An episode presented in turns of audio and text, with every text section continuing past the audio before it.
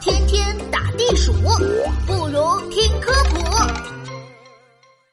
乌贼喷出的墨汁能写字吗？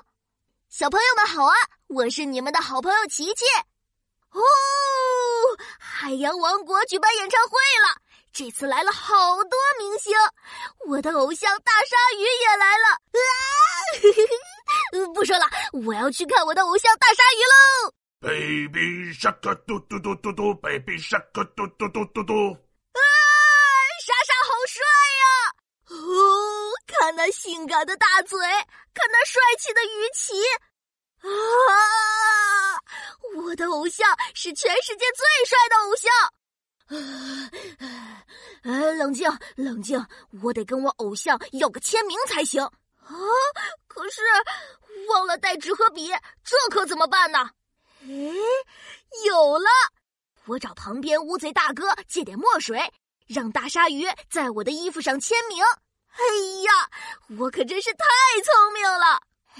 乌贼大哥，乌贼大哥，能给我一些墨水吗？我要找我偶像大鲨鱼签名。嗯，行是行，只不过……哎呀，快快快！我偶像就要到台下来了。大鲨鱼用墨水在我衣服上写了一个大大的签名，哈哈哈我太开心了。只是过了一会儿，我发现签名的颜色变淡了。啊，糟糕！我偶像的签名不会消失了吧？这这是怎么回事？这时，乌贼大哥游了过来。琪琪，我刚话没说完呢。我喷出的墨水虽然说可以写字，但是不能持久保存。